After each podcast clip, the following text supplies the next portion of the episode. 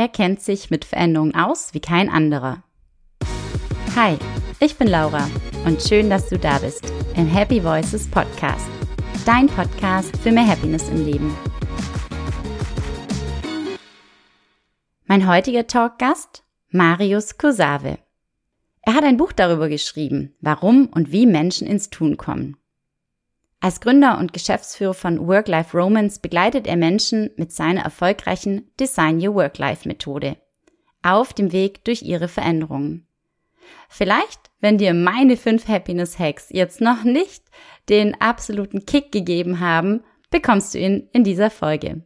Ich wünsche dir viel Spaß dabei und vielleicht dir auch den ein oder anderen Lacher, denn Veränderung muss nicht immer ernst sein.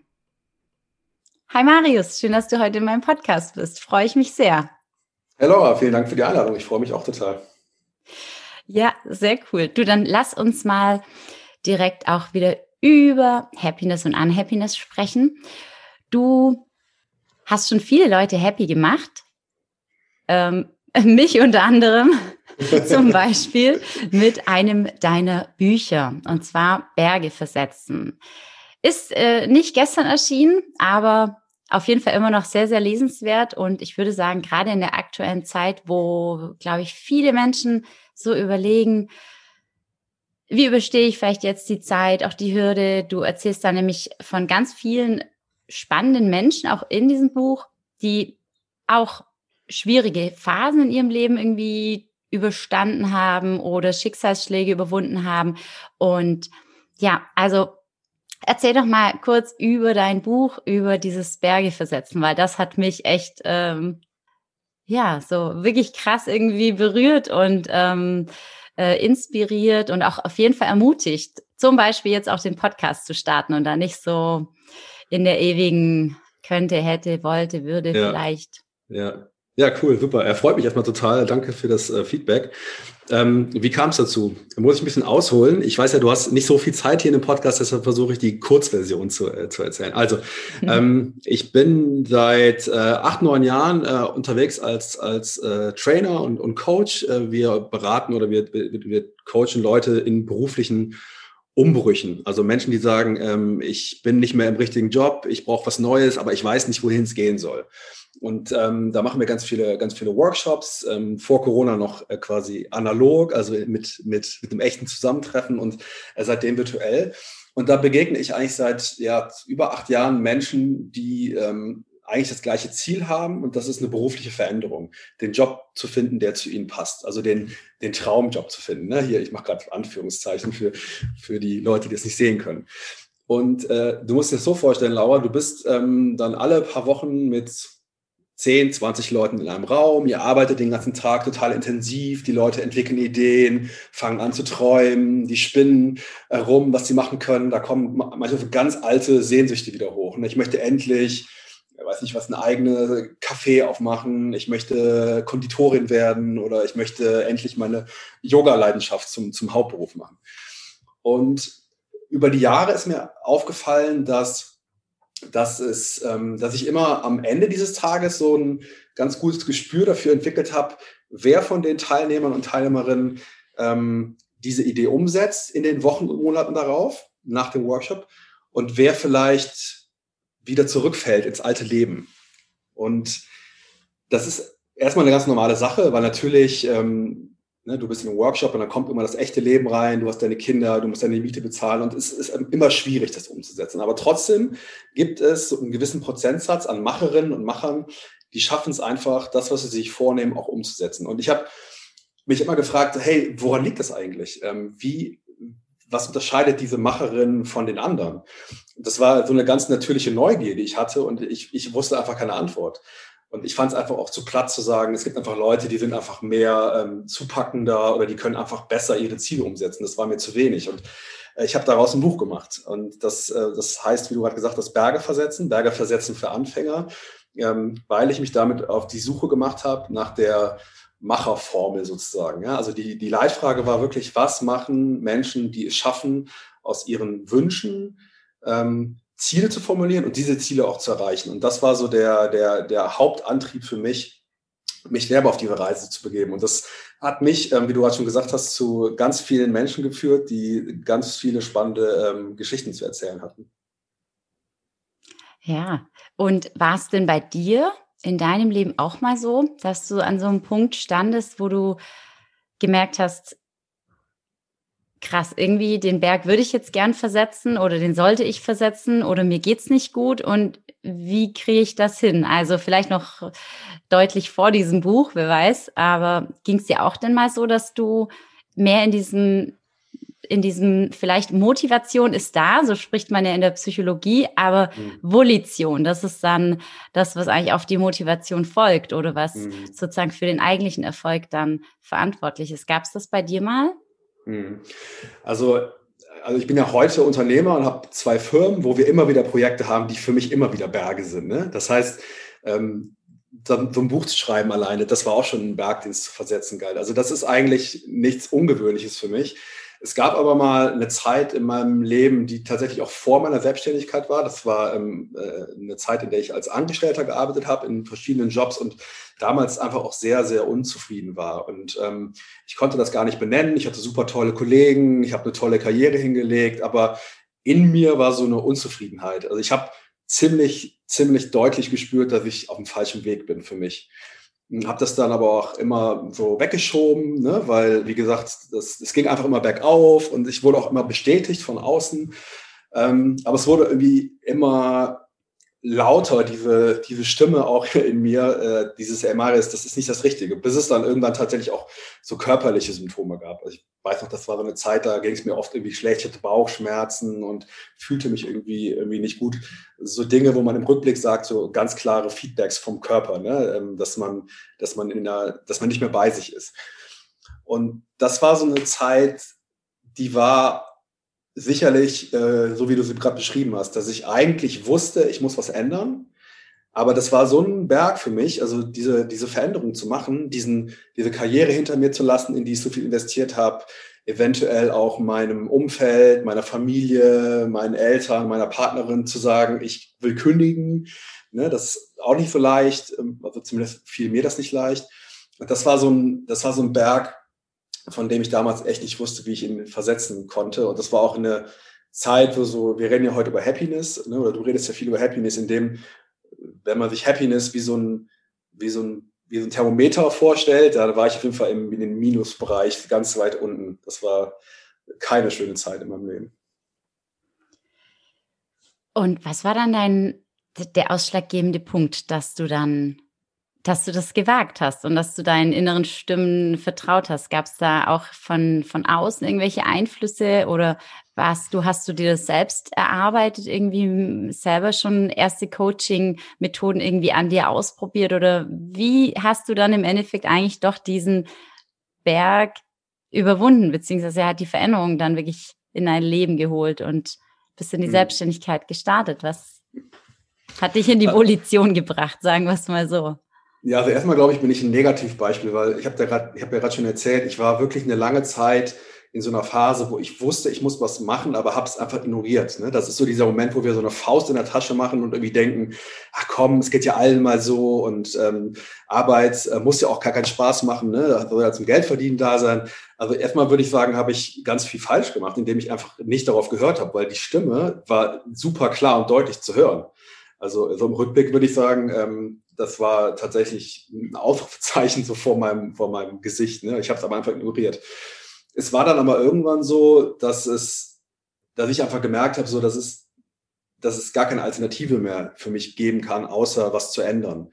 Ähm, ich hätte natürlich weitermachen können und irgendwie, was weiß ich, irgendwie gesundheitlich noch mehr äh, Schaden genommen und ähm, wahrscheinlich auch meine, meine Psyche, meine Stimmung wäre noch weiter in den Keller gegangen. Aber ich war irgendwann an einem Punkt, wo ich für mich gemerkt habe, dass das ist nicht, das ist nicht so der Zustand, wie ich mein Leben verbringen möchte. Und ähm, das ist schon immer etwas gewesen, was bei mir, ich kann es jetzt nicht herleiten, woher das kommt, aber ich bin sehr, achte sehr darauf, womit ich meine Zeit verbringe. Also ich bin sehr sensibel in, was so Zeitverschwendung angeht und äh, wo investiere ich meine Zeit, weil Zeit ist halt immer Lebenszeit. Und es war für mich irgendwann einfach nicht mehr, nicht mehr, hat nicht mehr gestimmt, dass ich gesagt habe, ich, ich investiere meine, meine ganze Zeit, meine Skills, meine Interessen, meine Leidenschaft in, in, in einen Beruf, acht Stunden am Tag oder mehr, der mir einfach nichts bedeutet. Ne? Also der Beruf war nicht verkehrt, das war, ich war in der Beratung damals. Das ist ein super toller Beruf mit tollen Menschen, aber es war einfach nicht mein Beruf. Und irgendwann war es für mich aber klar und dann habe ich was gemacht, was ich heute eigentlich keinem meiner Coaches empfehlen würde. Ich habe im Prinzip einfach alle Brücken hinter mir abgebrochen, habe gekündigt, ohne einen Plan zu haben. Ich wusste nicht, was ich machen sollte. Ich wusste aber ganz, ganz klar, dass ich das nicht mehr machen wollte.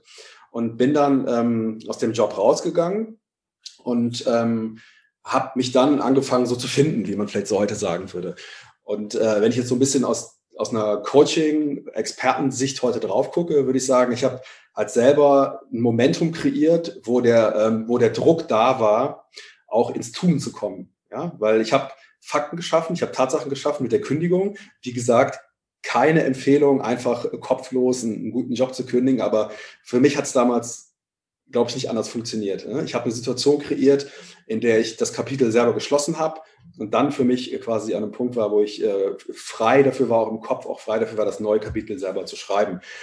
Und dann habe ich ganz viel ausprobiert. Ähm, es war nicht so die Traumstory, die man oft im Magazin äh, liest, irgendwie Job gekündigt und dann hat er angefangen, sein Ding zu machen und es ging immer bergauf. Da kamen da kamen auch ein paar Monate und auch ein paar Jahre, wo ich mich ausprobiert habe, wo manche Dinge funktioniert haben, manche Dinge haben nicht funktioniert. Ähm, aber es war so im Rückblick tatsächlich so, wenn du so einen Trend ausmachst, ging es eigentlich immer wieder aufwärts, weil ich mich immer mehr mit Dingen beschäftigt habe, die, ähm, die mich begeistern und die auch meinen, meinen Talenten entsprechen. Und ähm, ja, und in kleinen Schritten habe ich es gemacht. Ich habe immer wieder gemerkt, das sind so kleine Erfolge. Ne? Du, du, du, du machst eine Idee, fangst dir an umzusetzen und merkst irgendwie, du kriegst ein tolles Feedback. Das hat mich immer wieder gepusht. Und so war es so viele kleine Schritte, die mich äh, ja eigentlich dazu geführt haben, wo ich heute bin. Also ich würde jetzt nicht sagen, dass du vollkommenes äh, Negativbeispiel bist, so wie du es jetzt erzählst. Ähm, was ist denn auch schon Idealbeispiel? Also, ähm, oder wie du gesagt hast, so Bilderbuch oder ähm, wie man es in dem Magazin liest, irgendwie äh, voll erfolgreich, ja. irgendwie komplett durchgestartet, äh, voll durch die Decke gegangen. Ähm, da frage ich mich natürlich auch immer, wie sieht sowas denn überhaupt langfristig aus? Also ich bin ja auch ganz fest davon überzeugt, dass alles auch ähm, immer wie eine Medaille zwei Seiten hat. Also ich glaube, so komplette Erfolgsstories, das sind es nach außen hin, aber was dahinter steckt, ja. äh, genau. Also insofern würde ich mal sagen, du liegst noch nicht irgendwie ähm, auf dem Sterbebett und erzählst jetzt gerade Mist, ich hab's äh, verkackt irgendwie, sondern du sagst, ähm, es hat ein bisschen gab es ein paar Umwege und ähm, genau, ich habe meinen Weg gefunden und das hat ein bisschen Zeit in Anspruch genommen, aber ich bin heute da, wo ich mich rundum wohlfühle. Ich meine, du hast dich mit Sicherheit auch ähm, ja einfach ausprobiert und und getestet und jetzt wo bist du jetzt heute? Was macht für dich jetzt dieses wirklich, ich fühle mich rundum wohl? Woran machst du das fest? Also diese, mhm ich sage immer, es ist ein bisschen mehr als Zufriedenheit oder einfach so eine doch tiefe mhm. Zufriedenheit. So, genau, was ist das in deinem Leben? Ja, also vielleicht nochmal ganz kurz auf das, was du gerade gesagt hast oder als Ergänzung zu, zum, zu dem, was ich eben erzählt habe. Ich glaube, es ist total wichtig, dass man Menschen, die an einem ähnlichen Punkt sind, einfach auch eine realistische Geschichte erzählt und eben nicht diese, ähm, sage ich mal jetzt, ähm, äh, Marketing-Stories von, ähm, ja, jeder kann sein Glück finden und wenn du nur dran glaubst, bist du irgendwie in einem Jahr irgendwie Millionär oder sowas. Ja, ähm, ich glaube, das, das ist total wichtig, da auch ehrlich zu sein und auch zu sagen, das ist ein Weg, ein bisschen wie eine Achterbahnfahrt. Ne? Da, da sind tolle Momente dabei. Es sind aber auch Momente, die einfach schwer sind. Und das gehört eben auch dazu. Ne? Das, das finde ich immer nur wichtig.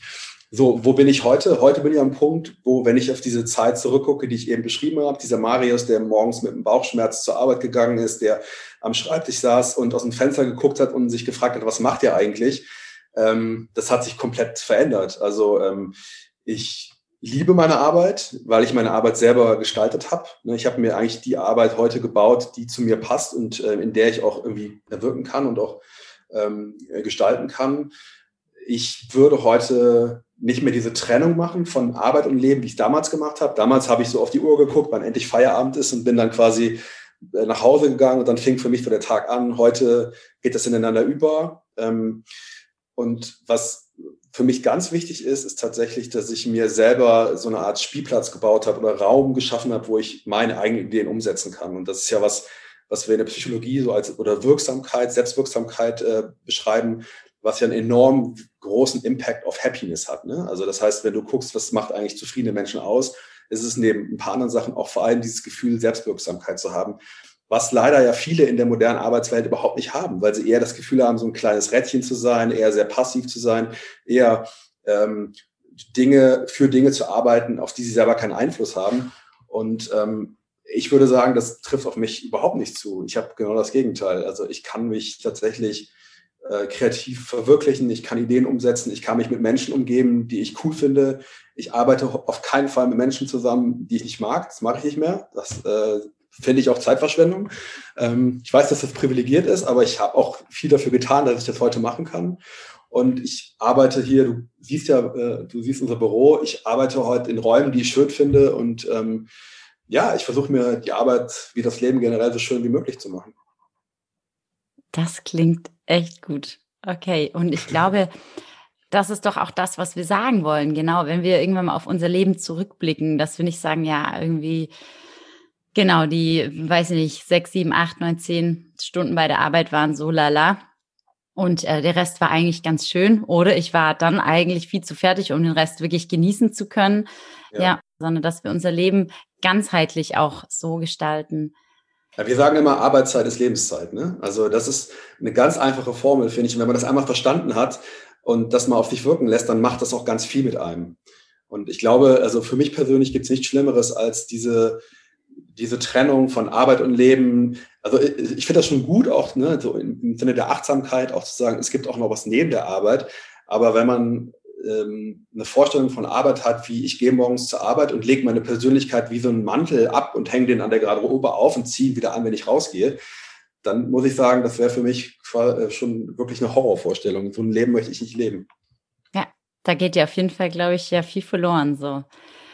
John Strelecki, der, der spricht ja von so Museumstagen, die wir eigentlich sammeln. Und wenn wir da natürlich eigentlich unsere Achtsamkeit oder auch unsere Persönlichkeit irgendwie an der Tür lassen und einfach nur so blind irgendwie ähm, den Job machen oder vielleicht auch im Job gar nicht die schönen Dinge sehen. Manchmal ist man ja auch viel zu vielleicht viel zu negativ. Ich denke mal, bei dir war es damals auf jeden Fall der richtige Schritt und ähm, Ziel ist aber ja auch zu gucken, manchmal, wenn alles irgendwie gerade so gefühlt nicht passt, woran liegt's denn? Also und ich finde das auch immer so spannend herauszufinden.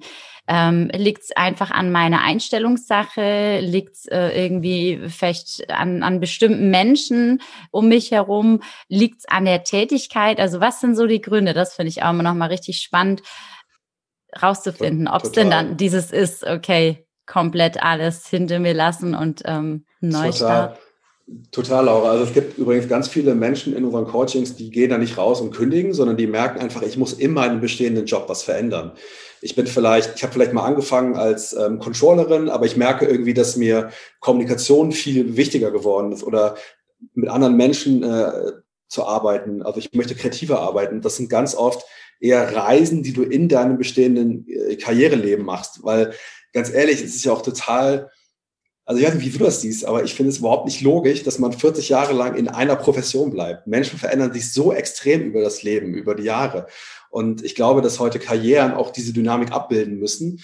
Und die Tatsache, dass Leute ihren Job verlassen müssen, um mehr ihr Ding zu machen, ist eigentlich ein schlechtes Zeichen für den Arbeitgeber, der es eigentlich nicht geschafft hat, eine Antwort auf diese Frage zu geben, wer bin ich und wie kann ich mich hier einbringen? Weil ich glaube, das Ziel muss eigentlich sein, guten Leuten immer einen Platz zu geben.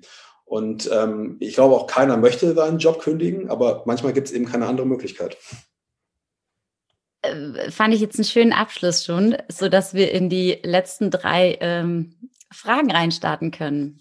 Mhm. Jetzt ähm, bin ich ja einfach auch mal ganz so mal ein bisschen lustig unterwegs. Ich hoffe es.